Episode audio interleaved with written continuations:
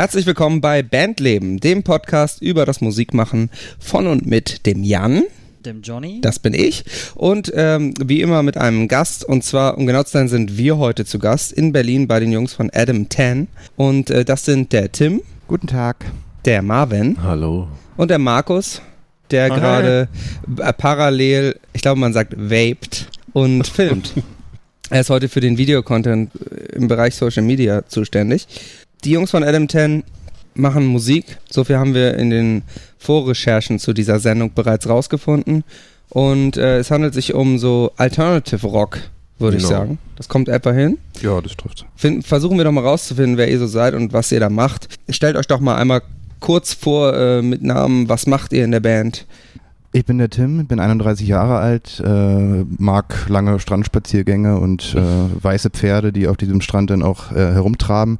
Und bei Adam Tan spiele ich Bass, bin aber eigentlich gelernter Gitarrist. Ich bin Marvin. Ich mag auch Reiten, Lesen und Schwimmen Klar. und bin eigentlich auch Gitarrist, aber spiele hier Schlagzeug. Ich bin Markus, bin Gitarrist und Sänger, mag Einhörner, auch am Strand vorzugsweise, muss ich zugeben. Und, äh, aber ich muss dazwischen grätschen. Tim singt auch. Also das hat er jetzt unterschlagen. Das ja. Besondere Er ist, hat sich jetzt ein bisschen zwei- runtergespielt. Ist so ein bisschen, genau, ne? das macht er immer als Understatement oder vielleicht auch Selbstbewusstsein, irgendwie, keine Ahnung, aber er singt auch. Er spielt nicht nur Bass. Stay humble, sagt er immer. Das ist auf jeden Fall äh, wichtig. Genau, wir versuchen das mal, das mal aufzuschlüsseln. Vielleicht fangen wir mal einfach in der, in der heutigen Zeit an. Was macht ihr gerade so? Was läuft bei euch so?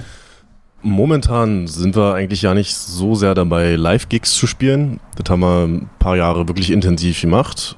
Und jetzt zur Zeit drehen wir eigentlich ziemlich viele Videos. Also wir schreiben Songs, aber sind, naja, ich will jetzt mal grob sagen, dabei unser Social-Media-Auftritt so ein bisschen aufzupolieren, ja. Marke pushen und so. Mhm. Verstehst du? Content generieren. Bisschen Brandpflege Genau. quasi. Okay. Ja, ich meine, man muss ja, man kann ja nicht nur live spielen, man muss ja dann auch mal dafür sorgen, dass man, Genau. dass das auch, äh, es, schiebt sich ja immer so ein bisschen gegenseitig an. Ja, wir sagen. sind doch naiverweise immer davon ausgegangen, so wie die alte Schule das halt gemacht hat, du spielst viele Gigs und dadurch passiert dann automatisch was. Aber man muss schon sagen, wenn du dich nicht online präsentierst richtig, dann passiert halt einfach nicht viel. Also wenn die Leute Ja. dich nicht finden oder selbst wenn sie dich googeln oder bei YouTube suchen und die finden dann einfach keine Musikvideos oder vielleicht nur ein paar schlecht aufgenommene Handyvideos, dann ist das nicht so förderlich. Und deswegen legen wir da gerade den Fokus drauf, mal ein bisschen professioneller dazustehen. Ändert ja nicht daran, dass wir coole Jungs sind. Also ziemlich cool. Das, das versuchen wir heute rauszufinden, ja. Darf ich da mal kurz was, was reinschmeißen? Und, Ja. äh, okay. Woll- Wolltest du, jetzt, wolltest du ihm jetzt widersprechen? Nein, ich wollte eigentlich sagen, dass äh, entweder haben sie verdammt gut recherchiert oder sie haben eine unserer letzten Folgen gehört mit Alex Henke, äh, seines Zeichens Produzent. Und der hat nämlich genau das gleiche gesagt. Der hat quasi gesagt, ähm, der ist so ein bisschen in der Industrie tätig so und der hat gesagt, dass eigentlich vom, von der Idee her das Album, das, was wir von früher kennen, ne, das ist eigentlich tot. Man Total. sollte eigentlich nur noch Singles, Video, Playlisten, Spotify pushen. Ja. Also das, was ihr macht. Ihr Ja. habt's verstanden. Sehr gut. Wir sind ja auch damit aufgewachsen, dass man sagt, oh, kommt ein neues Album raus. Krass, Ja. das kaufen wir uns jetzt, dann suchten wir das durch. Mhm. Aber die Zeiten sind einfach vorbei. Die Leute haben ihre Playlisten, die Leute hören einen Song und dann freuen sie sich, wenn im Monat wieder ein neuer Song rauskommt. Ja. Jetzt mal. Ja, diese Loyalität ist auch äh, dadurch natürlich weniger. Ne? Man hat weniger, dass man jetzt sagt, ich höre diese Band Ja. ganz viel, sondern man hört dann den Hit von der Ja. Band oder von dem Künstler. Aber wenn ich mal fragen darf, also diesen, diesen, diesen industriellen Faktor im Sinne, wir machen nur noch äh, Track-Business, ist ja, glaube ich, dieser Fachbegriff, der da in, Mhm. bei den Labels geprägt wurde. Ähm, da haben Marvin und ich uns auch schon mal drüber unterhalten. Halt so von wegen, naja und so, deswegen gehen wir jetzt irgendwie diesen Weg oder, oder versuchen uns da, ich sage jetzt mal so wie die Cloud-Rapper im Internet zu äh, produzieren oder positionieren, etablieren. Aber meine Frage ist an euch, wenn, wenn, wenn ihr eine Folge gehabt habt, ist dieses Track-Business denn oder dieses Album tot, diese Floskel, diese Behauptung schon fast, ist das die Wahrheit? Weil wenn ich mir jetzt überlege, dass die großen Acts, Madonna hat letzte Woche ein neues Album rausgebracht. Ist das jetzt, und die ist auf Platz 1 und hat, glaube nee, ich, ist jetzt sie nicht. Oder, oder Platz 5 oder so. ein Genau, das Scheiß. war nämlich so ein, so ein Skandal, Ja. dass es dass das erste Ja. Album von ihr ist, was quasi nicht auf die Eins geschossen ja. ist. Ah, okay. Aber das jetzt Problem meine, muss meine man aber Frage auch ist erstmal aber- haben. Genau, aber meine Frage ist ja nur so, Track-Business hin oder her, ist das nur umzumünzen auf, auf junge, unabhängige Künstler, weil man es dadurch einfacher hat? Ist es umzumünzen auf die Labels, weil die sagen, ey, ich habe keinen Bock mehr in Adam Tan jetzt eine Million Vorschuss zu geben, sondern da krieg ja billig meinen Stoff. Die kriegen dann Tausi für, für, für einen Track und Feierabend. Oder ist das, äh, ist das generell zu sehen? Weil Fakt ist, Metallica machen immer noch Alben, nur mal als Beispiel. Metallica machen Alben, Madonna macht Alben, Slipknot machen Alben, bla, blub. Also, wenn wir jetzt mal uns an die großen Künstler äh, ranhangeln, würde das ja eigentlich die These doch widerlegen, oder täusche ich mich? Tatsächlich machen doch irgendwie auch alle dann doch nochmal ein Album. Aber es gibt tatsächlich auch Künstler, ähm, Designer war zum Beispiel der, der Rapper, Hm. Designer mit zwei i war ja so ein Fall, der ist aus dem Nichts gekommen, hat, also aus dem Nichts in Anführungszeichen, ich glaube Kanye West hat das Video gemacht, aber ähm, der hat mit einem Song hat er Platin gemacht, Platin-Single und dann haben alle gewartet und dann kam das Album und das war dann irgendwie schon wieder nicht mehr so spannend. Also es gibt eigentlich für beides irgendwie krasse Beispiele, aber du hast in dem Sinne recht, am Ende machen doch auch alle irgendwie noch ein Album. Das ist doch das, was die Labels am Ende wollen. Weil Fakt ist, am Ende tun sie es. Wenn, wenn du jetzt Mhm. also gesigned wirst als junger Künstler und machst einen Track mit 70 Millionen Streams, so, dann kommt ein Label oder du bist schon auf einem Label, hast dein eines Track-Business hat funktioniert im ersten Fall und danach sagen die doch zu dir, so, jetzt gehst du ins Studio und wir wollen 15 Songs haben. Die Genau, wollen ja am besten- 15, 50 mal, 15 Genau. mal die 70 Millionen haben. Ja. eben. Also ich glaube, dass ähm, sich das jetzt quasi erst etabliert im, im, in der Industrie, im Business, dass die Leute ähm, von diesem Medium-Album einfach immer weiter wegrücken, weil die, die Konsumenten, also die Leute, die die Musik im Endeffekt hören wollen, die wollen halt die Hits, primär die Hits haben. Und die haben dann ihre eigenen Playlisten und dann sagen wir jetzt mal, bei euch ist es dann, ihr habt dann eine Single rausgebracht, die ist dann in der Playlist, dann hören die das, dann läuft da, keine Ahnung, Seed, Capital Bra, Slipknot, Metallica, dann kommt ihr und dann kommt äh, schon wieder Madonna oder Dieter Bohlen oder was weiß ich was. Ähm, die würden sich wahrscheinlich zum größten Teil euer Album nicht anhören oder nicht äh, kaufen wollen. Die Zeit investieren, Die wirklich Zeit zu sagen, wir investieren, hören uns genau. jetzt alles an. Richtig, richtig. Natürlich wirst du immer mal so Liebhaber haben und deswegen funktioniert das ja auch noch bei Slipknot, bei Metallica, bei Iron Maiden, selbst bei Madonna, dass die immer noch diese alten Fans haben, die sagen, boah, ich kaufe mir von denen alles oder ich will Und das de ganze deswegen Album. ist vielleicht das Album. Rammstein, aktuellster Fall. Rammstein. Ja. Ja. Aber vielleicht ist das Album auch deswegen dann heutzutage mehr so ein Sammlerstück, weil die loyalen Fans kaufen das noch. Und das haben ja auch die Rapper vorgemacht, dass man das Album dann letztendlich eigentlich nur noch als Box rausbringt für 40 Euro. Das vollstopft mit irgendwelchem Plastikscheiß.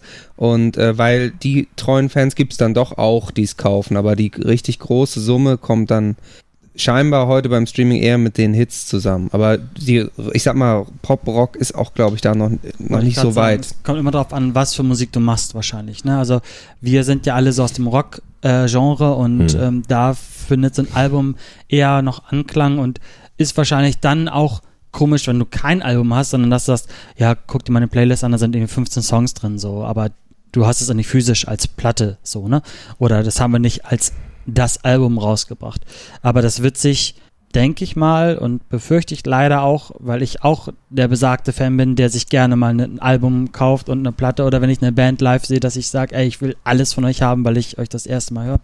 Äh, davon wird man, glaube ich, weggehen. Weißt du, was ich glaube? Dass die das tatsächlich, die Bands an sich machen das trotzdem immer noch weiter. Völlig egal, was der Konsens will, völlig egal, was der Mhm. Mainstream will. Die Bands werden trotzdem sich davon nicht verabschieden und auch die Künstler, weil sie nämlich Geld verdienen wollen. Und natürlich verdienen die auf dem kurzen, wenn du, wenn du, wenn du Metallica bist und vor 100.000 Leuten spielst und dann nach dem Gig 10.000 Vinyls verkaufst, Alter, verdienst du mit einer Show schon mehr Geld als mit dem ganzen scheiß Streaming über ein Jahr.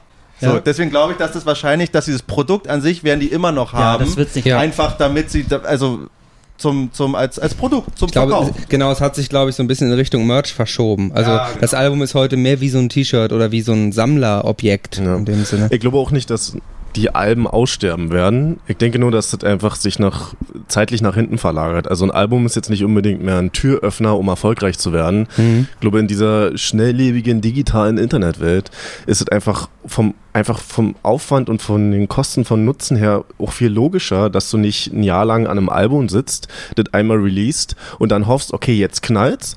Weil im Prinzip, darüber haben wir uns auch unterhalten, im Prinzip macht es fast keinen Unterschied, ob du ein Album releast oder eine Single. Ja, Genau, der Aufmerksamkeit ist, die Aufmerksamkeit von allen ist auf einen Punkt gerichtet. Beim Album quasi. ist es ja noch viel schwerer zu verwirklichen, zu realisieren, weil die Leute sich dann ja wirklich durcharbeiten müssen. Wenn du eine Single Mhm. rausbringst, dann bist du erstmal da.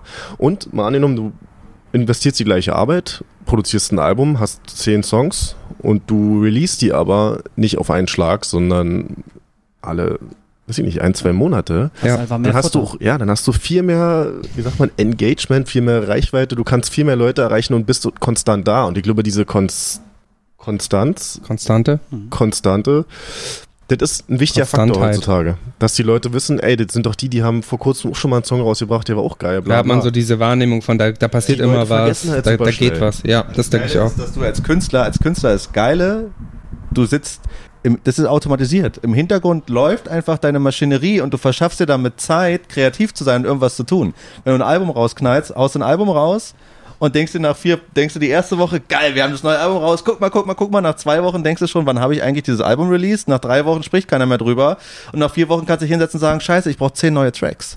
Bestes Beispiel ist gerade, wir haben jetzt diese Woche, letzte Woche ein Musikvideo rausgebracht zu einem Mhm. Song, der ist vier Jahre alt. Kann das sein? Und der war nämlich auf unserer EP damals.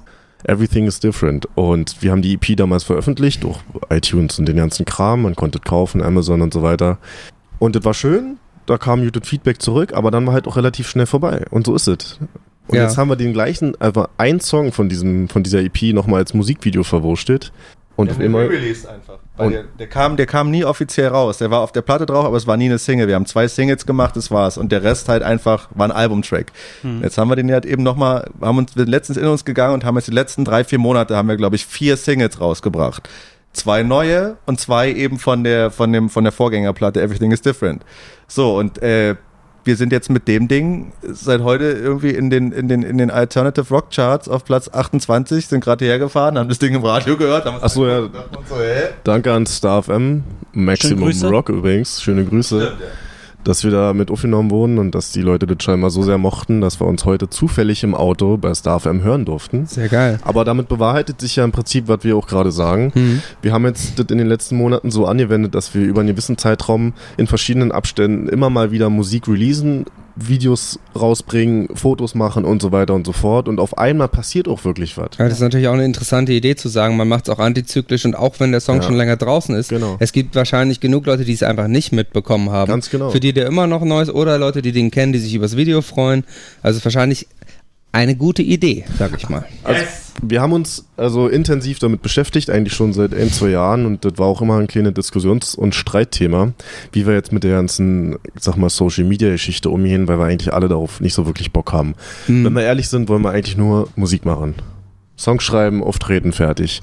Aber da wir das jetzt schon seit ein paar Jahren machen und irgendwann stagniert es halt und die gemerkt haben, ja, wir müssen irgendwie was machen, mussten wir uns einfach darum kümmern. Und jetzt kümmern wir uns hier die eine Seite um Facebook, die andere um Instagram, bla bla. Und das geht so langsam voran. Also man merkt schon, dass sich die Arbeit lohnt. Nervt halt nur trotzdem, auf Hashtags zu achten und auf irgendeine andere Scheiße. ja, dass man es immer richtig so. macht Aber das gehört halt ne? dazu. Ich sag mal so, die Bands aus den, von unseren, äh, unsere Helden, die Bands damals, die sind halt in irgendeinen Tourbus gestiegen, in irgendeinen kleinen Transporter, von Juckelclub zu Juckelclub gefahren und haben dann halt ihr Leben so gelebt, kaum Geld verdient, aber haben es dadurch geschafft. Aber ich behaupte einfach mal, die Zeiten sind vorbei. Ja, Ja. total. Also man merkt ja auch einfach, dass es, man hat ein Clubsterben, Ja. die ganzen Clubs fallen weg, Jugendhäuser fallen weg, ähm, die potenziellen, jetzt in unserem Genre, die Rockhörer fallen einfach weg, weil es nicht mehr cool ist, Rock zu hören. Momentan zumindest nicht. Momentan, ja. Das ist natürlich immer, das ist ja immer so eine Sinuskurve, die geht hoch und runter und im Moment sind wir nicht ganz im Tal angelangt, aber auf dem Weg dahin.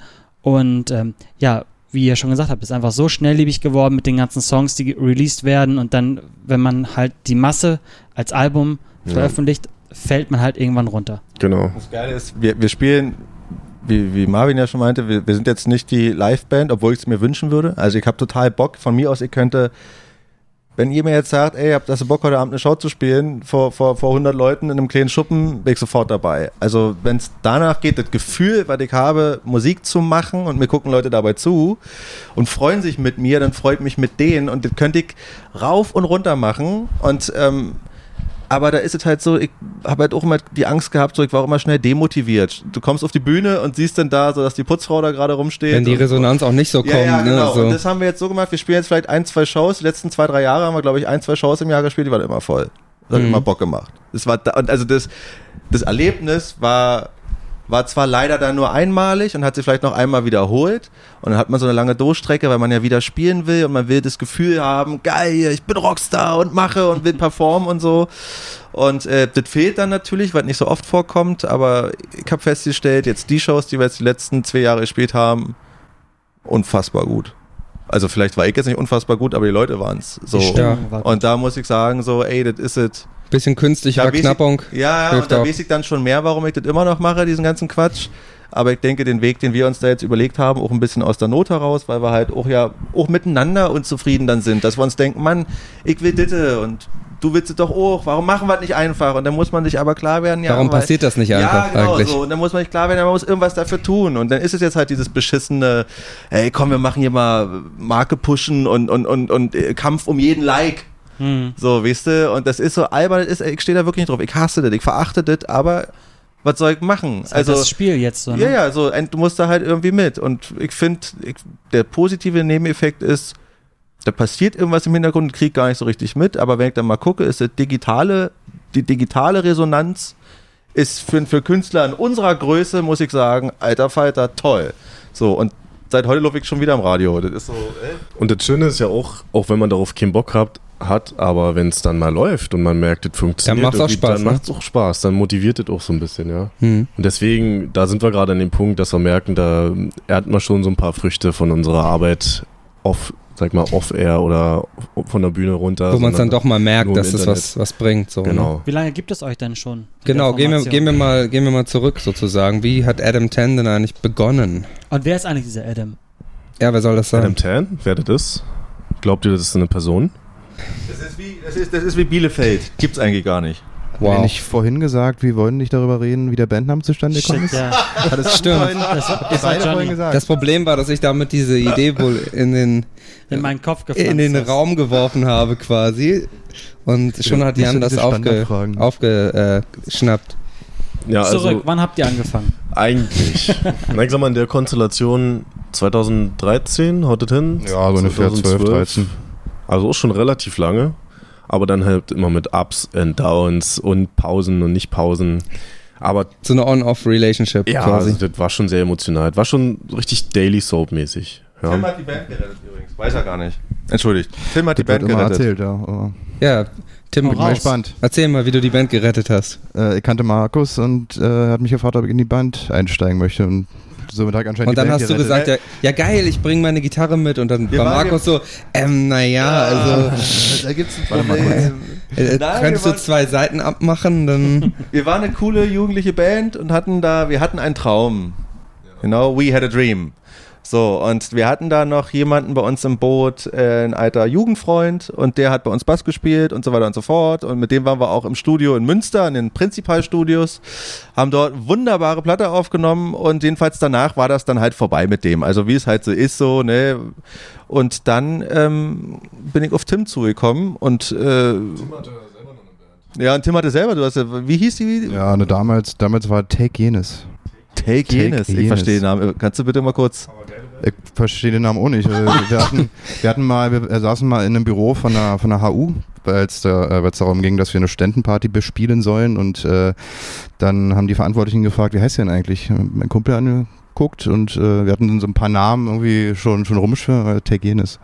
Ja, dann ist es, ja, Take Jenes. Kannst du das aufs Plakat schreiben? Und äh, Wie hat das na, halt so eine? Schnapsidee halt. Was stand dann im Endeffekt? Take ist klar und dann gehen. Take jenes, wie das deutsche Wort jenes. Jenes. Also jenes Klavier, ach so. Vor dem du da sitzt. Okay. Frag mich nicht. Aber zurück zu Adam Tan. Dann ist das ja mit deiner Band, Tim, ja auch auseinandergegangen, glaube ich, war? Oder haben wir dich abgeworben? Mm, Er hat also halb, halb, würde ich sagen. Naja. Also, Auf jeden Fall haben sich die Wege äh, zusammengeführt und wir haben uns lieben und hassen Das war gelernt. die Aussicht auf Geld. Man kann es ja mal so sagen, die Aussicht auf Geld hat dann gezogen. Haben zu Tim, Tim Klar. hat eigentlich gesagt so, nee, So ist Alter, immer. ich habe hier die Oberband, Alter, take jenes. Und dann habe ich gedacht, ja gut, Tim, du hast take jenes, wir haben das Geld. Und Aber die leider ist Frauen. bisher noch nicht gekommen. Und da, ja, Der- Tim, der Scheck- der Tim, du ist in kriegst der dein Post. Geld. Wir haben, wir haben Geld letzte kommt. Woche drüber gesprochen, du kriegst dein Geld. Ist das okay? Wir sind dran. ja, auf jeden Fall haben wir uns dann 2012, 2013 zusammengefunden. Das hat auch relativ schnell gut geklappt, weil wir damit auch automatisch eine zweite Stimme hatten in der Band. Mhm. Was ja immer ganz geil ist. Und, Da kannst du natürlich sehr viel mehr machen damit. und musikalisch nochmal ein relativ anderer Einfluss oder zumindest eine andere Art und Weise, wie man Songs schrei schreibt. Schreibt. Und dadurch kam das alles zustande. Und dann haben wir schon ein paar richtig, richtig geile Sachen gemacht. Also vor vom ausverkauften Huxley jetzt gespielt hier in Berlin. Olympiastadion haben wir gespielt. Stadion. Wir haben im Olympiastadion gespielt, muss ich mal überlegen. Eine Akustikshow vor, was, 60 Leuten oder so? 50 oder keine Ahnung. War geil. Und ich habe gesagt, wir haben schon richtig Ihr habt geile Shows. Sachen ge Ach so, gemacht. ja, alte Försterei will ich nur erzählen. Läuft noch, oder? Ja, läuft. Und dann haben wir auch noch bei äh, und dann haben wir auch noch beim ersten FC Union in der alten Försterei gespielt. Hat auch richtig Spaß gemacht. Mhm. Also da waren schon ein paar richtig coole Sachen dabei. Aber auch wieder da. Wir haben nirgendwo einen Banner zu hängen gehabt. Eigentlich konnte man nur, wenn man gutes Gedächtnis hat, wissen, Die, dass die wir Marke Adam wurde heißen. nicht gut. Genau. Äh, Aber das ist, Präsentiert. das ist krass. Wir haben in einer der ersten Folgen haben wir nämlich über Berlin gesprochen. Ja. Und wir haben einfach die Erfahrung gemacht, ich glaube, es ist was anderes, wenn man selber Berliner ist. das wollte ich gerade sagen, weil wir haben immer die Erfahrung gemacht, Berlin spielen ist so, so Na? scheiße. Nee, es ist schwierig. Es ist schwierig- es ist ein bisschen scheiße, es Glücksspiel. ist Also ich habe, ich, aber es ist ein Glücksspiel, wo die Bank, also wo ich meistens die verliere. Also wenn ich viermal Berlin spiele, ist es einmal geil und dreimal stehen da Leute, die, wo Wo- ich also mir nicht sicher bin, Um warum die die da Publikum sind. Um das Publikum, ja. Ah. Also die, die sind dann häufig irgendwie, weiß ich nicht so richtig, warum Verwöhnt? die da sind. Ja, also Ja, so, so, die stehen da zwar, aber zeigen nicht so richtig. Und, und das ist auch manchmal so dieses, dass die da stehen mit verschränkten Armen, danach sagen sie war super. Aber ähm, es kommt nicht so richtig diese Resonanz, die, wovon wir auch vorhin gesprochen haben. Diese Energie kommt nicht so richtig zurück. Aber so diesen- diesen- Training. Diesen Effekt hatten wir auch in Nürnberg, als wir da gespielt haben. Äh, wir hatten Im da Hirsch. im Hirsch gespielt, äh, eine Show und ähm, sind ja aus ähm, vom Berliner Publikum ein bisschen klatschen und ein bisschen jubeln gewohnt. Und in, im Hirsch war es dann so, dass nach dem Konzert Ruhe war. Ja. Also auch gedacht haben, war es jetzt gut, war es schlecht? Zwei Shows. Erinnert euch mal, die erste, die erste Hirschshow, die war richtig geil und die zweite Hirschshow, die war so richtig scheiße. das war so. Äh, Jetzt also im Durchschnitt war es okay. Leute können trotzdem klatschen. ja. Ja, wir haben immer das Problem, also Hamburg ist schon echt verwöhnt, das Publikum, weil halt einfach jeden Tag irgendwo irgendwas passiert. Und in Berlin ist das so gefühlt noch krasser. Also, Hm. d- dass du so das Hamburger Publikum hast, animieren kannst, mitzumachen und das ist schon schwierig. Und in Berlin ist es immer gefühlt noch schwieriger. Und ähm, also Johnny war mit seinem Meine Johnny letzte Berlin, meine letzte Berlin-Show war super, aber Wo hast du gespielt? äh, das war im Binu, Ah, okay. da in diesem, in dieser U-Bahn-Station da. Ja, ich wollte gerade erzählen, war was, was für ein schönes Erlebnis wir zusammen hatten. Ja, erzähl gern. Ähm, Johnny mit Johnny Dash Shadow war äh, Supportband von meiner Band, Pygenesis. Und da haben wir im Lido, Lido? Lido, ja. Im Lido. Und da war das halt so, War äh, echt schwierig. der, der Laden ist ja auch relativ gut, groß, so, ist okay. Und ähm, ja, die, die Jungs mussten anfangen. Ähm, und das war halt so, dass gefühlt kein Mensch da war. Nee, also das, war- es waren Oder nicht wenn- mal so wahnsinnig wenig Leute. Es war nur so, dass die alle nach ganz hinten, die haben so einen Halbkreis, so einen offenen Oh, gebildet. Alter, wie in der Dieser Schule. Furchtbar. Alle, nach, Halbkreis. alle nach ganz hinten an die Wand und so an die Seiten. Oh, Das heißt, ich stand auf der Bühne vor so einem vor so einer quasi Open this Pit up, so, vor so einer, vor so einer, vor so, einem- so als ob die gleich Wall of Death machen wollen, aber die standen da halt nur gelangweilt. Und dann haben wir unser, unsere halbe Stunde da unser Set gespielt oder wie lange wir gespielt haben. Und das, das hat sich auch wirklich nicht verändert. Ein paar haben so geklatscht, Hm. ein paar haben auch mal so ein bisschen mitgenickt, aber das war auch das absolute Maximum an Engagement. Also, das war, ein bei richtig schwieriges, ihr, äh, Und bei uns war es dann besser. aber nicht, aber es war besser, Es aber, war- es ich meine, die haben ja auch Karten gekauft, weil Ja. ihr gespielt habt, aber. Also es war deutlich besser und es wir war nicht wahnsinnig gut. Natürlich, weil die ja wegen uns da waren, ne? Und ähm, aber man hat echt gemerkt, so das war so diese Ernüchterung, so ne, sie ist so, okay, du bist jetzt in Berlin, so. Was war denn für euch der geilste Gig? Würde mich mal interessieren, weil bei uns ist es immer so, Voll dass wir die- nicht damit gerechnet haben, dass es so richtig Ja. doll geil wird. Äh, normaler, normalerweise stimmt das. Also ich habe, ich kenne das auch so, dass manche, es gibt so, da kann ich jetzt gar keinen so konkret nennen, aber es gibt so Gigs, wo man denkt, das ist so klein und da kommt wahrscheinlich keiner. Oder es gibt sogar so Gigs, da sind nur ein paar Leute, aber es ist trotzdem mega geil, Ja. weil da irgendwie nur 20 Leute sind, aber die alle Vollgas geben. Ähm, aber tatsächlich war mein bester Gig, ich habe zwei beste Gigs. Der eine war auf dem äh, Wave Gothic Treffen auf dem WGT in, Le in Leipzig und äh, da haben wir am Montag um 17 Uhr gespielt. Relativ untypischer Fe Festival-Slot, sage ich mal. Also das geht quasi ja fast die ganze Woche und dann Montag sind die letzten Konzerte. Und da war aber trotzdem die Halle, wo wir gespielt haben, war voll und obwohl es so ein Gothic-Publikum war, haben wir tatsächlich auch eine Circle Pit gehabt und äh, die hatten richtig Bock. Also das war echt, das war echt Hauptsache Hammer. Ja, und wir haben diesen Gag, dass wir tatsächlich einen Song äh, lange gespielt haben, wo es so ein, so ein Breakdown gibt, der auch für das Publikum ungewohnt ist dann. Und äh, dann sage ich immer, okay Leute, bei dem Song, ich will die Circle Pit sehen und dann übertreibe ich auch immer und sage, okay Leute, ich will hier gebrochene Nasen sehen und Mhm. holt die Moves raus und so, ich will Gewalt und so.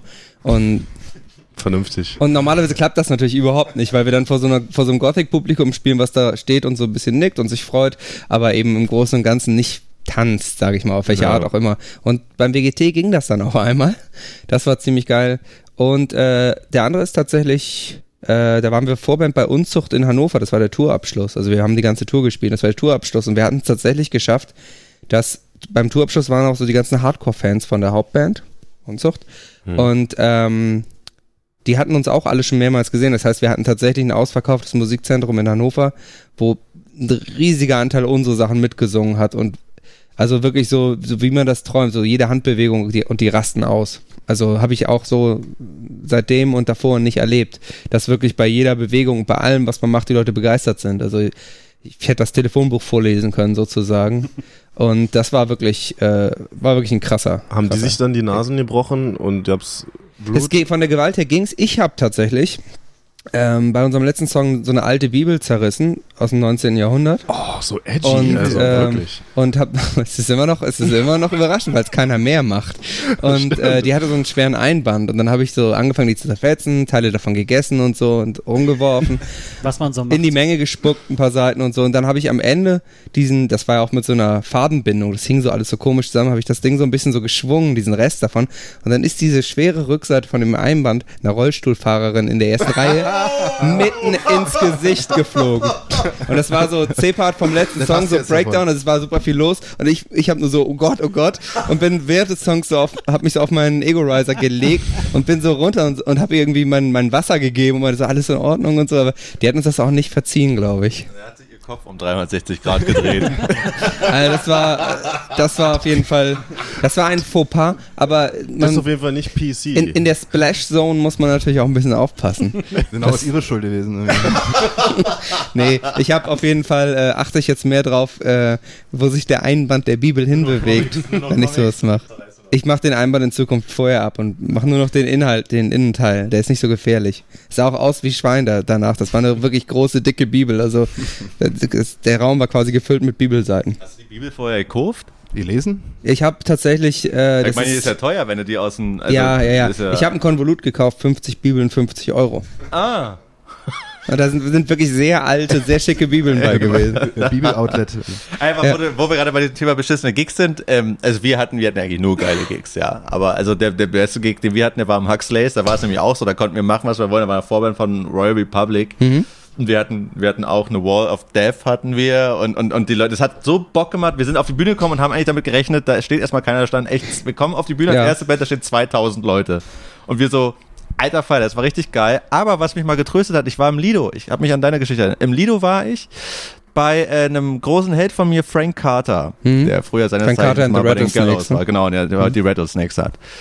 Und ich war beim Konzert und er kommt auf die Bühne, Lichter gehen aus und es war genau dieser Halbkreis vor der Ach, Bühne. scheiße. Und ich stand da so mit fünf Verwirrten so und habe auf einmal realisiert so, geil, der kommt jetzt. Und, hä? Wo sind die ganzen Leute? Und sehe nur hinten an der Bar, so an der Wand gedrückt halt diesen Halbkreis. Und der Typ ist direkt nach, beim ersten Song, als er das gesehen hat, ist direkt runter von der Bühne gekommen, hat das Kabel ein bisschen hinter sich hergezogen, ist halt in die Mitte von diesem Laden und ist da halt die ganze Zeit einfach rumgerannt, hat dabei gesungen und hat dann die Leute angepackt ausgepackt und der merkt ja schon, also man merkt ja als Künstler schon so, wenn ich ihn an, wenn ich ihn da irgendwie in Pit zerren will und der reagiert nicht, dann lasse ich es halt sein, probiere ich es beim nächsten. Ja. So hat er halt auch gemacht und das hat sich die ganze Zeit nicht verändert. Also aus uns Hat fünf, nichts gebracht aus quasi. uns fünf wurden dann 20, aber der Typ hat abgerissen, Alter, ohne Ende. War einer der tollsten Konzerte, die ich je gesehen habe. Mhm. Und den meisten Leuten war es egal. Und den meisten Leuten war es sowieso scheißegal. So. Und danach, und vor allen Dingen jetzt dieser Witz, als vorbei war, klatschten alle. Also alle fanden das geil, aber irgendwie hatten die Leute halt Angst. Deswegen, das hat Ja. mich damals so Wahrscheinlich getröstet. für euch. Weil ich diesen Halbkreis einfach, den Halbkreis finde ich einfach furchtbar erschreckend und Ja. demotivierend. Ja, total. Aber ich fand es schön, bei dem zu sehen, dem passiert das auch. Was er daraus macht. Kann jedem allem, ne? passieren. Ja. In Berlin im Lido speziell kann es scheinbar jedem passieren. Gibt es eigentlich eine Technik, wie man diesen Halbkreis auflöst? Also ich habe es tatsächlich Trick? auch schon in Clubs so versucht. Also ich habe auch teilweise schon dann, wenn ich genug Kabelreichweite hatte, bin ich auch schon runter und habe da auch einfach irgendwie Action gemacht. Dann sieht der Raum schon voller aus, weil ich da bin. Aber ähm, Aber ja, so so, direkte so Ansprache nicht? und den hier und so. Man kann auch nicht zu oft sagen, okay Leute, kommt nach vorne. Irgendwann wird's halt echt peinlich, wenn du dann Ja, ja. zum vierten Mal sagst, Leute, wir beißen nicht, kommt mal nach vorne so, ne? Also das ist dann, das geht dann auch irgendwie nicht. Man muss dann am Ende, glaube ich, wenn du, wie, wie du auch sagst, wenn es dann wirklich selbst mit persönlichem An reinzerren nicht funktioniert, muss man irgendwann einfach durchziehen und Ich muss sagen, mein Lieblingsgig war eigentlich, oh, naja, entweder der bei so einem Uni-Festival, wo war das? Nähe Potsdam, Golm Ach, oder in Golm, so. hm. Hieß der hieß Rock in Golm oder sowas? Da haben wir auch nicht, rockt. Golm, Golm rockt. rockt. Klingt auf jeden Fall jetzt nicht so sexy. Und wir sind da angekommen und waren Coverband, ja. die Band vorm Headliner. Und das hat, also, wir wussten selber jetzt nicht, was auf uns zukommt, aber wir haben da so abgerissen und das motiviert ja ihn selber ihn ja auch nochmal so krass, Ja. wenn du merkst, die Leute sind auf immer on fire. total. Und ja. die Bands vor uns haben halt auch einen guten Job gemacht, aber da war noch nicht so viel los. mhm. Wir haben es aber irgendwie geschafft, die Leute so anzuheizen, dass die alle mitgemacht haben. Dadurch haben wir noch mehr mitgemacht und so weiter und so fort. Ja, das, das, das finde ich eben total entscheidend. Wenn ich merke, dass die Leute, dass die Leute Energie mitbringen, dass da was passiert, dann habe ich auch viel mehr Energie. Und ich kenne es auch, dass man 100% gibt, um das zu erreichen. Aber wenn da nichts zurückkommt, dann flaut das auch so ab. Ja, ja. Also das ist schon auch ein Zusammenspiel. Man muss aber auch dazu sagen, auch bei diesem Golden Rock-Ding, wir sind halt aber auch einfach die Besten. ja gut, ihr seid halt verdammt coole Jungs, ne? Das ist Und ziemlich nett. und sehr nett auch noch, ja. Sehr, besonders nett sind ja immer die Leute, die von sich selbst behaupten, sehr Ja. nett zu sein. Äh, Jan, Ja. Dein, du musst noch dein bestes Genau. Live-Erlebnis. Tim kommt dann auch noch dran, Äh, aber, aber äh, Dadurch, dass wir ja so viel gespielt haben, habe ich eigentlich ganz, ganz, ganz viele. alles perfekt. Die, nein, also wir haben zum Beispiel ähm, ein Gig gespielt in Braunschweig, in, wie hieß denn das? Eule, Eulenclub, Eule, irgendwie so. Der war relativ klein, aber dadurch, dass er so klein war, war halt super viele Leute drin und es war halt richtig voll und heiß und schwitzig und der Schweiß ist von der Decke getropft und die Leute sind durchgedreht und haben Stage Dive gemacht und das war halt cool und WGT haben wir halt ja auch gespielt in der Mhm. Moritz Moritz Basta, ja. Genau. Vielleicht sollten wir auch mal beim WGT spielen. Ja, und äh, das Fall. war halt auch krass, weil da einfach zigtausend Menschen waren. Wacken war krass. Äh, Ja, gan- Wacken alle, ist heftig, alle ja. Russen. Was, ihr habt in Wacken gespielt? Auf Wacken? Ja. Erzähl mal bitte was über deine Band. Das wissen wir ja gar nicht. Da, wo die Busse ankommen, haben sie gespielt in Da, wo die Wackenburg. Bus, bei der Bushaltestelle dann. Nein, nein, erzähl doch mal, erzähl doch mal jetzt. Nee, das, das findet hier keinen Platz. Dafür könnt ihr die, äh, ihr könnt die äh, Nullnummer, die ja. allererste Bandleben-Folge hören. Da sind nämlich nur wir beide. Hm. Und Nee. wir versuchen dann zu erklären, wer wir sind. Oder wir. Wikipedia einfach. Oder Du Wikipedia. hast einen Wikipedia-Eintrag. Nee, die Band. Die Band. Und da stehe ich sogar mit drin. Da war ich so. Oh. was machst du in deiner Band? Äh, Ich spiel, ich versuche Schlagzeug. Schlagzeug. zu spielen. Du bist, äh, aber du hast ja Er vorhin ist aber eigentlich schon, Gitarrist. Kennen wir doch irgendwo Willst du bei uns anfangen? Du, wir brauchen echt noch einen Schlagzeuger. Aber wir haben noch keinen. Ohne Scheiß, ja. Äh, wie, wie, äh, wie wir schon gehört haben, gibt es ja immer nur zwei in jeder Stadt. In Berlin jeder Stadt gibt es zwei Schlagzeuge. Wenn die in Berlin tot sind, sind alle drei. Bands weg. Nee, also Russland, die Shows waren halt eigentlich auch alle krass. Also weil die Russen halt auch so durchdrehen, das war auch sehr gut. Ja, Die ich, Russen. ich habe äh, ich habe halt wirklich super viele schöne Erlebnisse. Deswegen kann ich jetzt nicht sagen, das war Aber es wird doch Show. bestimmt ein Gig geben, der dir als erstes einfällt, an Der- den du der immer besonders sch- schlecht war. Ja. Das kann oder, ich dir sagen. Oder so. Ja, das- ist ja auch okay. Ähm, da haben wir bei, bei der letzten Russland-Tour sind wir, hast du gemerkt, umso weiter du ins Landesinnere fährst, umso komischer wird das alles so, ne? Also sein, sein Nuklearraketen standen da. Habt ihr auf der Krim gespielt? Nee. Wir hatten ein Angebot, aber haben es dann dankend abgelehnt. Ähm, Das wir haben Scooter dann übernommen, glaube ich. Nee, die haben es auch, glaube ich, abgelehnt. Ah? Scooter haben es auch abgelehnt. Ja, ich glaub, ja. Meine seid ihr, ihr seid, du kannst dich einreihen. Ja. Also wir sind halt von St. Petersburg nach Moskau und von Moskau nach äh, Rostov und dann nach Krasnodar. Und Krasnodar, das sagt schon der Name, es war halt einfach krass da. Ähm, und da, wir haben halt so äh, erwartet, dass die Technik dementsprechend ist, dass wir da auftreten können. Und es war halt einfach alles kaputt. Es war, die Bühne war kaputt, das Schlagzeug war kaputt, äh, die Technik war halb vorhanden und das war. Liefen da Hühner rum oder so? In so eine Ruine. Eine Ja, es war eine Ruine. äh, Es war, gab viel Schimmel an den Wänden. Ähm, das Bassdrum-Fell war mehrfach getaped und ähm, Immerhin. Auf das, auf das, auf das Bass, das habe ich noch nie vorher gesehen, auf das Bassfell wurde ein Snare-Fell getaped, weil da schon so viele Risse drin Oh waren. Gott. Und wenn du quasi reingetreten hast, hat es nur so gemacht. Und da hat auch der beste Trigger nichts mehr gebracht. Also, Also du würdest sagen, das ist kein Tipp für unsere Zuhörer, die auch Schlagzeuger sind, ist kein guter Tipp, das ein Snare Drum Fell aufs Bass Drum Fell zu nein, tapen. nein. Am Okay. besten immer die eigene Hätte ja sein können. Es gibt ja manchmal so Lifehacks, mit denen man nicht rechnet. Aber witzigerweise war es da wirklich so, also es war für uns irgendwie gefühlt alles scheiße da und wir waren auch echt durch, weil wir die ganze Tour schon vorweg gespielt haben. Aber die Leute da haben sich einfach so gefreut darüber, dass wir halt da gespielt haben, dass die halt völlig Extra durchgedreht sind. Ja, und egal wie das, also für mich war gefühlt der Sound das Schlechteste, was ich je erlebt habe. Selbst irgendwo auf dem Dorf, das Jugendzentrum war, hat eine bessere Anlage gehabt als da gefühlt. Hm. Äh, aber die haben sich so gefreut und haben dann hinterher irgendwie stundenlang ist jetzt vielleicht übertrieben, aber die haben dann uns noch abgefeiert und Autogramme hier und da und das war, das hat vieles entschädigt, ja. Also das war, glaube ich, mein schlimmster Auftritt. Mal eine Frage. Habt ihr damit Geld verdient oder war das so eine Art Plus-Minus-Null-Geschichte? Wir? Ja. Ja, das, also wir sind ja schon ein bisschen größer und wenn wir da kein Geld mit verdienen würden, dann Nee, aber ist ist ja, ist ja nicht unwahrscheinlich. Also viele Bands machen es ja wirklich so, dass sie eher plus draufzahlen. minus null. Nee, also da bleibt schon immer ein bisschen was übrig. ich. Ja. Genau, was ist Tim, dein Tim hat ja auch noch. mein, mein Lieblingsgig. Lieblingskonzert? Mein Ja. Lieblingskonzert. Ähm, ich würde fast sagen, das Konzert am Huxleys, allein schon wegen der Größe der Zuschauerzahl, die man Mhm. ja so als, als, als, als kleine Berliner Band nicht so oft bekommt. Ähm, und auch die Erkenntnis, dass man auf so einer großen Bühne ähm, schon äh, den Druck hat, sehr professionell zu wirken und auch sehr professionell zu sein dadurch. Und äh, das fand ich ganz, ganz bezaubernd, dieses Gefühl mal zu erleben, dass man wirklich jetzt nicht mehr vor, vor 20 Leuten im Jugendclub spielt, sondern man irgendwo mal angekommen ist oder mal die Chance hat, wo zu spielen, wo, es wirklich darum geht, dass man sich der, der, der Berliner Zuhörerschaft erstmal zeigt in einem sehr großen Ja. Maße. Und die Erfahrung, Und das auf so einer Bühne natürlich auch nicht toleriert wird, wenn man da da irgendwie kannst du keinen Quatsch machen. zu spät Also, auf die Bühne geht oder irgendwie muss- unprofessionell auftritt. Ne? Weil was halt auch geil ist, dass ihr gemerkt habt, das funktioniert auch auf Ich großer wollte gerade Bühne. sagen, Ja. die Mhm. Erkenntnis, dass die Songs halt Das auch fand ich auch bei der ersten großen. Bühne, die wir gespielt haben, auch total äh, Ja.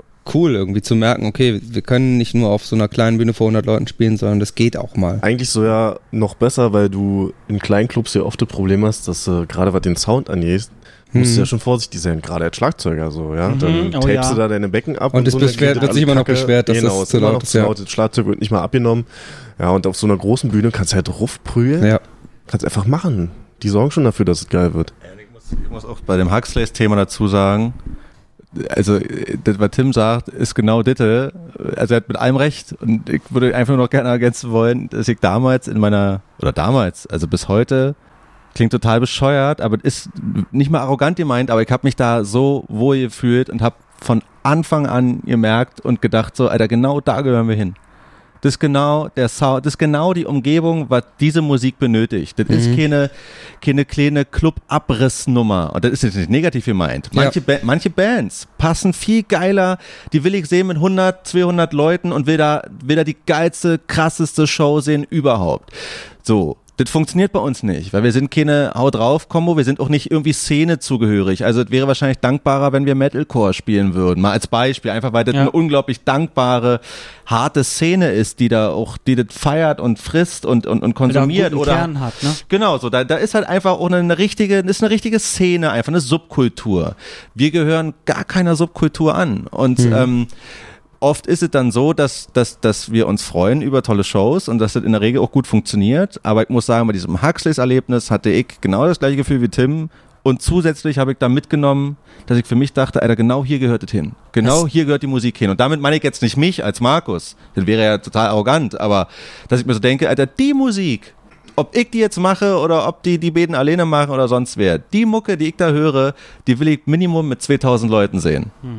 Weil das Geile ist auch, dass du da ja gefühlt für dich selbst einfach dein, so einen so einen Meilenstein setzen konntest und auch vielleicht auch einen ein, ein, äh, Traum von dir erfüllen konntest, dass du sagst, irgendwann will ich da mal spielen oder ich will vor 2000 Leuten spielen oder als Total. Von, äh, Vor allem die Realisierung, dass das das Ziel sein kann. Also, dass, Ja. dass man das genau Das dass auch geht. funktioniert, dass, dass es funktioniert. dass ja. man dahin möchte. Ja.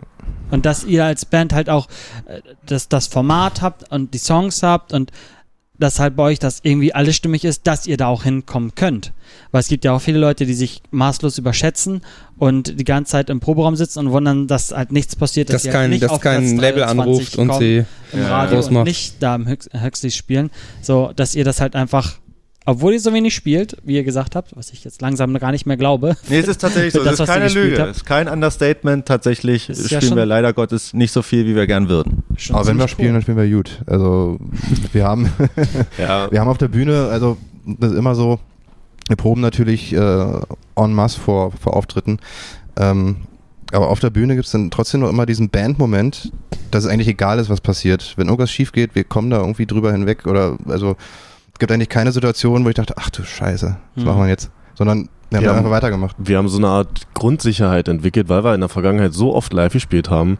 Und wenn wir sagen, wir sind gut, dann meinen wir jetzt nicht, ey, kommt zu unseren Live-Shows und ihr habt nie eine bessere Band gesehen, sondern wir für uns drei wissen, wir Ja. sind so gut, dass wir uns darauf verlassen können. Mhm. Stellt uns irgendwo hin und wir werden irgendwie performen, dass es geil wird. Wir sind technisch nicht die krassesten Musiker, auf keinen Fall. Ansatz, Alter. Nicht mal im Ansatz. Und wir haben auch nicht, also wie gesagt, ich habe Schlagzeug über YouTube und auf den Schenkeln rumklopfen gelernt, ja. Also Mhm. ich habe da auch ja nicht den Anspruch, der krasseste Beste zu sein, aber wir setzen unseren Scheiß so um, dass es Spaß macht, so dass die Leute sich unterhalten fühlen können. So, das ist unser Anspruch und ich glaube, das darin sind wir ziemlich gut geworden.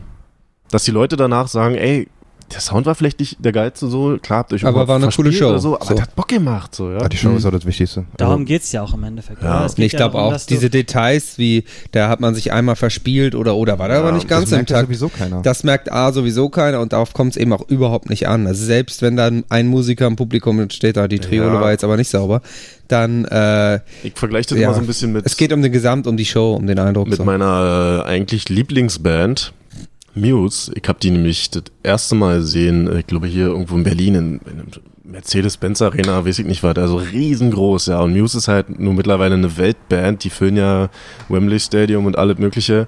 Aber die sind leider Gottes live so krass gut auch, Mhm. dass du kaum Unterschied hörst. Also du könntest halt einen Ja. CD-Player hinstellen, Das da drück ihn auf Fühlt Play. sich nicht so organisch Das ist an. alles Dann, ne? Show, das ist alles nur so, genau, fühlt sich nicht organisch an, nicht echt, so, ja. Und ich hab die dann glücklicherweise ein, zwei Jahre später mal bei einem Secret Gig hier in Berlin im Admiralspalast gesehen. Wusste keiner, der hat auch keine Karten. Wer zuerst kommt, mal zuerst. Das hat sich so ein bisschen in der Szene rumgesprochen. Und dann habe ich die in dem kleinen Admiralspalast gesehen. Da war nichts mit Lichtshow, mit krass, wie sieht nicht was, ja. Die haben halt richtig abgerockt, so. Und die Muse, diese Riesenband, haben einfach so abgerockt. Und danach habe ich sie mir nie wieder angeguckt live und werde es Okay. auch nicht mehr tun. Das war sozusagen die perfekte Das war für mich Version. perfekt so. Wenn es jetzt darum geht, wo ihr hört so die Musik von einer Band halt hin, müsste man halt bei Mhm. Muse wirklich sagen, die sind riesig, die müssen in große Stadien und so weiter. Aber Ja. für mich persönlich als Fan war das die krasseste Erfahrung. So. Also ich würde, ich würde mir schon manchmal wünschen, dass wir besser würden, dass wir einfach besser sein würden an den Instrumenten, weil Ja. dann hat man auch nicht so viele Hausaufgaben. Also es nervt ja schon ein bisschen, dass man, dass man bestimmte Sachen immer wieder üben muss. Wenn man doch merkt, dass Ja, man ja, es noch ja, nicht ja, so ganz. Genau, genau. äh, Man wäre quasi noch beschissener. So ist man authentisch, aber wenn man nicht noch üben würde, wäre man beschissen. Aber der Witz ist ja einfach, ich finde, dass so Perfektion im Rock auch nichts zu tun hat. Das klingt jetzt total klischeehaft, aber ich höre, ich, Leute hören nicht Rockmusik, weil sie äh, den perfekten Sänger hören wollen. Rock ist ein Gefühl und zwar Ja. in der kompletten, äh, in, in, in ihrer ganzen Gänze, mit allen Subgenres und so weiter. Das ist ein, das ist ein Gefühl. Wenn ich Perfektion will, dann würde ich mir zu Adi Miola gehen oder würde Da musste zu mir Sugar. Ja, oder gut, Meshuggah sind jetzt die Einzigen, die jetzt nun, die jetzt da, ich sage jetzt mal, kein Gefühl transportieren, sondern einfach nur perfekt sind. Aber ich meine so generell, versteht, was ich meine, das ist so, den Anspruch habe ich auch ja nicht an mich und ich bin selber auch alles andere als ein guter Gitarrist und ich stehe jedes Mal von meinem Effektboard, denke mir, was sind das für Knöpfe da, meine Scheiße, das klingt ja irgendwie anders als letztens und dann muss ich den Scheiß mit nach Hause nehmen und von vorne anfangen. Also das ist so, ich bin so komplett, also und wir alle, obwohl ich das Glück habe, der Einzige zu sein, der an seinem gelernten Instrument arbeitet. du darfst ja wenigstens Gitarrist sein. Genau, ja. Und ähm, Wie kam das überhaupt? Habt ihr das ausgeknobelt oder hast du einfach gesagt, ich mache jetzt Gitarre? Ganz natürlicher Prozess, würde ich sagen. Also, wir hatten damals schon, bevor Tim auch da war, lange nach einem Schlagzeuger gesucht. Wir hatten auch richtige Metal-Schlagzeuger, also Leute vom Fach, die richtig krass waren.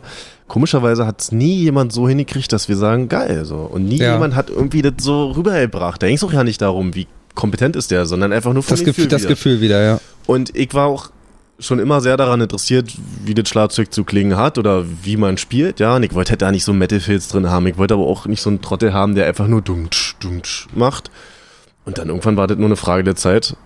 Das war nur eine Frage der Zeit, dass ich dann gesagt habe, ey, ich mach's dann einfach. Also wirklich, da brauche ich gar nicht so eitel Wenn, sein. wenn wenn's gut werden soll, muss man es selber machen. Hinzu kam auch, das hat, hinzu kam auch, das hat für mich die Entscheidung leichter gemacht. Ich bin ja relativ groß und ich habe mich mit einer Gitarre vorne auf der Bühne, als ich die Gigs noch live gespielt habe mit der Gitarre, habe mich immer ein bisschen unwohl gefühlt. Weil ich mag es halt richtig abzujehen, richtig raufzuprügeln, also mich körperlich zu ja, bewegen. Und dann mit einer Gitarre muss es halt filigran sein. Ja. Also mir liegt es schon. Ich glaube, ich bin noch relativ gut mit dem Gitarre spielen, aber hinterm Schlagzeug kann ich eigentlich machen, was ich will. Da kann ich in Ruhe schwitzen, da kann ich grof hauen, weißt du, da kann ich schreien, da kann ich alles machen, was ich will. Und dafür war die Sache dann eigentlich eigentlich klar. Und Marvin ist definitiv, er, hat gesagt, er, er meint, er glaubt, er ist ziemlich gut. Also im Gitarre spielen. Ist er? Er ist, würde ich jetzt, also Tim, nimmst du nie übel, aber ich würde behaupten, Nee, dass nee. Marvin wirklich der beste Gitarrist von uns dreien ist.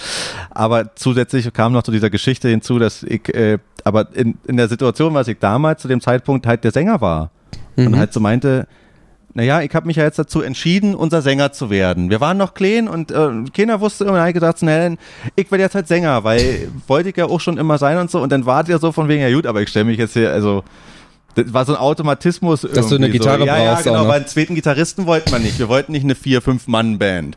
Und da saß Marvin und ich da auf der Treppe damals noch äh, ähm, äh, aus unserem ja fast Heimatort ähm, Brandenburg und hatten, glaube ich, dann irgendwann mal final so ein Gespräch gehabt und dann haben wir gesagt so, ey, dann machen wir das jetzt so und dann muss ich aber, ich aber auch jetzt Frontmann. Dann bin ich jetzt Frontmann, du bist Drummer, Songwriting, scheißegal, macht sowieso hier jeder von uns und ich bin jetzt einfach derjenige, der mit der Gitarre da steht und die Leute auch ein bisschen ranholt und macht und ich auch, gebe ich zu, Alter, ich habe mir Performances abgeguckt. Also ich habe irgendwelche Helden von mir mir angeguckt und studiert, wie stehen die mit der Gitarre da. Selbst die, Tim und ich haben uns ewig lang gesagt zu Tim immer wieder, du Tim, meinst du, die Gitarre könnte vielleicht fünf Zentimeter höher und macht man das so, weil so und so und so. Also ich habe wirklich angefangen, mir so eine Performance abzuschauen und habe daraus so mein eigenes, mein, mein eigenes, äh, äh, äh, mein eigenen, mein eigenen, mein, mein Potpourri quasi aus, aus mein Repertoire zusammengestellt. Wie muss ich mich bewegen? Wie muss die Gitarre sein? Irgendwelche Moves, irgendwie, irgendwelche Gestiken, also auch so, so, so, so haptisch, so, so, so pseudo-große Theater, also so, so ein bisschen, manchmal auch drüber und das habe ich wirklich, nee, jetzt zur Perfektion ist jetzt Quatsch, weil ist nicht perfekt, aber für mich persönlich, das habe ich für mich bis zum Erbrechen habe ich die Zeit vor, vor, vor DVDs und Livebands und YouTube verbracht, Also um zu gucken, wie sieht man denn nicht aus wie ein beschissener Schüler, sondern wie sehe ich aus, obwohl ich nur ein totaler Lappen bin, wie sehe ich aber auf der Bühne aus, als wenn, also wie schaffe ich das, dass Leute sich denken, Alter, bist du krass, du siehst ja Cooler aus wie Typ. aus dem Fernsehen. So, Sag du, wie ich mal, meine? sag mal einen Namen. Wen, wen hast du da angeguckt? Oh, wen hast du ganz- studiert? Also studiert, enorm studiert habe ich Simon Neil von Biffy Clyro. Den habe ich wirklich, äh, äh, aber von dem habe ich mich komplett gelöst, also vom Style her, einfach weil ich irgendwann realisiert habe, es gibt zwei Leute auf der Welt, die so sind wie er. Das ist er und ich. So, er war aber zuerst da. So auffällig. Er war zuerst da und dann, das habe ich aber über Jahre durchgezogen, auch damals im Huxleys und so. Und irgendwann habe ich dann mal mich Tim lang und mit Tim unterhalten und meinte so, ey Tim, ich muss irgendwas eigenes machen. äh. So, und dann bin ich durch, hab durchgeguckt und habe mir eine neue Gitarre gekauft, weil ich dachte, ich kann nicht mehr auf diesen Stratz rumschrotten, weil das macht ja Simon Neil halt und so. und dann ging es weiter, was weiß ich, also ich habe Jim Atkins von Jimmy Eat World, habe ich mir immer angeguckt, wie macht der das, weil diese Souveränität und diese, diese ganz liebevolle fast schon, fand ich immer schön. Dann fand ich toll, Alkaline Trio haben wir uns angeguckt. Und äh, äh, oder so eine Sachen wie Tra Trail of Dead oder Queens of a Stone Age so. Und von Josh habe ich so ein bisschen diesen ne, diesen, diese, diese komische, diese, diese, diese Tanzen so ein bisschen Ja. abgeguckt, Gitarre-Style, so mit einer, ich spiele jetzt mit einer Jazzmaster, die so wirklich so über, also direkt vor, vor, von, von Hoden hängen quasi, also nicht zu tief und nicht zu hoch.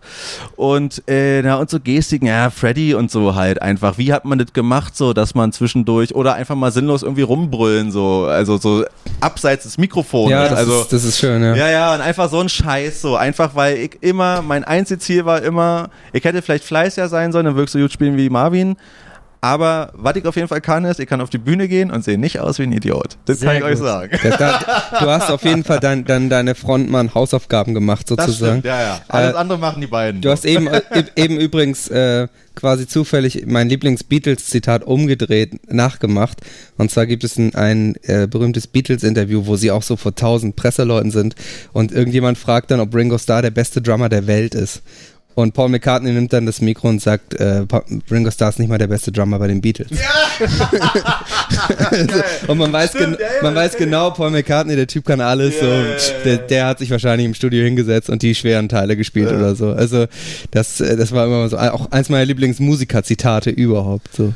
Aber wir haben auch gerade oh, zwischen den Zeilen ein paar wichtige Informationen hier mitgeteilt, weil Ja, wir reden zwar so, als ob wir genau wissen, was wir machen, aber wir selber sind oder halten uns für immer noch relativ klein. Also ich finde es aber total interessant, dass du auch diesen, diesen Prozess, dass du das auch mal so sagst, also dass, dass man das auch so macht. Also ich weiß zum Beispiel, dass auch unser Bassist hat irgendwann eine Zeit lang immer die Shows auch gefilmt, irgendwo GoPro irgendwo hinten angebracht, nicht um das zu veröffentlichen oder so, sondern auch einfach um zu gucken oder hat, wir haben uns auch Videos angeguckt und er speziell, um zu gucken, genau das, wie sehe ich eigentlich auf der Bühne Ja. aus, weil erstmal haben wir instinktiv irgendwas gemacht und dann guckt man und ich probiere dann auch immer aus, ich habe eine Zeit lang, habe ich ausprobiert, so kleine Fingergesten zu machen, also so, so, so, so, so, so irgendwie zu gucken, wie kann man die Hände irgendwie komisch, also das, was wir machen, ist so ein bisschen horrormäßig, wie kann man die Hände wie komisch benutzen? Und dann ist mir klar geworden, Videos und speziell bei größeren Bühnen, man sieht nichts davon. Das heißt, ich stehe da irgendwie, denke, ich mache da jetzt gerade hier so einen filigranen Scheiß, der irgendwie voll weird ist, voll spooky. Gangzeichen. Aber abgesehen von, vom, vom Graben oder der ersten Reihe sieht das niemand im Saal. Und also das sind ja genau so Sachen, dass man mal, und darüber redet natürlich kaum jemand, über den Prozess, wie man da hinkommt. So. Ja, also wir selber, glaube ich, sind halt immer noch ein paar Jungs, nicht jetzt vom Dorf, aber wir Aber halten uns jetzt nicht für, für große Stars, sondern wir sind vor jedem Auftritt halt sehr konzentriert und zielstrebig. Und ich glaube, das ist aber auch das, was uns relativ natürlich macht und charmant, dass wir jetzt uns nicht für die Größten halten oder so. Und wir sind's auch nicht. Der Witz ist ja, du hast ja völlig recht, wir sind's ja auch wirklich nicht. Wir sind ja einfach eine der unbekanntesten Scheißbands überhaupt. aber Authentisch. Aber wir könnten, wir könnten sicherlich irgendwann mal ziemlich, ziemlich groß sein, wenn wir Glück haben. Und ähm, wenn ich mir überlege, also wir hatten bis jetzt immer Glück, also auch wenn es vielleicht auch nicht mehr so viel wert ist, aber für mich war das immer noch und heute auch, da habe ich, da hab ich Marvin dann so ins Gesicht getouchet, da habe ich ihn kurz gedrückt, ganz doll. Halt, ist nicht das erste Mal, also wir haben Airplay-mäßig, radiomäßig haben wir wirklich Glück gehabt bis jetzt. Also die letzte Single vom neuen Album lief auch deutschlandweit und ähm, Besprechung hier, Rezension da und, und da mal ein Porträt und so weiter und so fort. Und wir haben immer richtig viel Glück gehabt, aber natürlich sind wir einfach eine kleine Scheißband, aber wir würden uns deshalb auch wirklich nicht niemals für irgendwie größer machen, als wir sind. Aber ich denke, das könnte, es würde zumindest nicht den Falschen treffen, wenn sich das dann irgendwann mal umdrehen würde. Aber es kam irgendwann die Erkenntnis, dass wir wussten, okay, wir spielen ab jetzt nicht mehr auf Geburtstagspartys oder in einer Gartenparty Mhm. oder so. Also die, auch, dass man irgendwann sagt, man macht nicht Ja. mehr jeden Scheiß. Damit so fängt man auf ja blöd, an. Ne? Könnt ihr bei mir im Geburtstag spielen oder mal da oder mal Also da. wir haben wieder angefangen, Geburtstage zu spielen, wenn das Geld stimmt.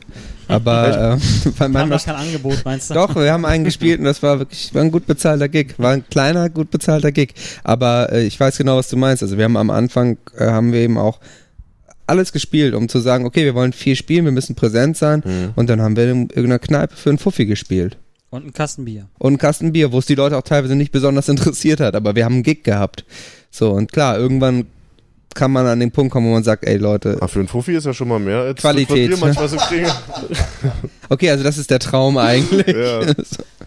Wenn man den Fuffi dann wirklich bekommt. Aber das ist schon krass. so. Also, ich weiß nicht, wie es in anderen Städten ist, aber hier, besonders in Berlin, da stehen die Bands, die es gibt, eigentlich Schlange. Und wenn du sagst Mhm. als Band, wir wollen dafür was haben, dann sagen sie, na dann Ja, ja, klar. In den, Groß, in den. Großstädten ist das Angebot einfach Ja. äh, so riesig, dass. Also wir haben zum Beispiel drei England-Touren gespielt bis jetzt und wir spielen jetzt die vierte dieses Jahr und wir spielen zum ersten Mal in London. Einfach weil das, das Angebot war okay. Ansonsten musst du normalerweise in London, also als kleine Band, im Prinzip draufzahlen, beziehungsweise du kriegst quasi nichts und musst dein Bier auch noch selber kaufen und Mhm. du musst aber auch um 22 Uhr raus sein, weil dann ist noch Party. Und übrigens, der Club ist in, in, einem, in der Seitengasse, wo du auch nicht parken kannst. Und also, Mhm. äh, das ist einfach auch natürlich so ein Großstadtproblem. Da gibt's auch, also äh, großen Städte haben, haben einfach viel zu viele Bands und ja, wie, wie du vorhin gesagt hast, Clubsterben, äh, teilweise auch nicht mehr so viele Möglichkeiten für die. Wobei, Mhm. es gab wahrscheinlich auch noch nie so viele Bands. Ich bin mal gespannt, wann das wieder eine richtige Rockzeit geben wird, weil momentan fängt keiner eine Band an großartig, sondern entweder ja, machst bist du Rapper, ja, oder du setzt dich, setzt dich mit dem Laptop hin und machst, genau, machst Oder- Beats und oder, oder, halt Elektronik. Podcast oder so oder Scheiße. machst einen Podcast wie wir. Das ist ja auch quasi so ein bisschen Kapitulation. ja. Das ist doch aber eigentlich ein ganz schöner, ganz schöner Abschluss schon zu sagen, wann, wann ist eigentlich mal wieder Rockzeit. ja. Ähm, willst du noch eine, eine letzte Frage stellen, Jan? Ja, kann ich machen. Soll ich? Ja, Mhm. du darfst. Ähm, Nachdem hauptsächlich heute die Band auch gefragt fand hat. ich sehr gut. Also ich finde euch sehr sympathisch. Also danke für diese Ihr seid auch sehr nett. Wir können bestätigen, dass es coole Jungs sind, tatsächlich. Voll super äh, Edition wahrscheinlich. super ähm, Folge heute. Aber ich würde gerne mal wissen, wenn ihr jetzt vor 2000 Leuten spielt und ihr rastet völlig aus und gebt euer Bestes und ihr kommt dann von der Bühne. Was macht ihr? Kokainkurven in der Regel. Nee, eigentlich umarmen wir uns erstmal. Wäre sonst auch eine Standardantwort bis jetzt in Berlin gewesen. Kokain. Also wir umarmen uns erst und dann heute Telefon raus.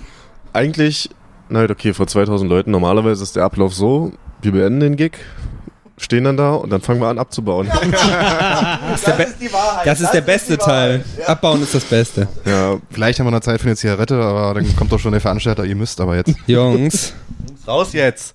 Ist nicht euer Ernst. der Backstage muss um 21.30 Uhr leer sein, Jungs. aber meinst du speziell so ein Ritual nach Ja. dem Gig oder Wa- was? Was machst du, wenn du von der Bühne kommst? Wir hatten eigentlich eine Zeit lang mal vor dem Gig ein Ritual, dass wir Mhm. Jägermeister trinken. Vorher. Ah, ja. Bist du anstoßen los jetzt? Das haben wir aber irgendwann gelassen, weil wir jetzt nicht mehr so viel trinken wie früher. Wir machen das auch noch. Bei uns heißt das Super Zündi. Und ähm, Zündi. Zündi, ja, zum, zum Anzünden, dass du, so. ne?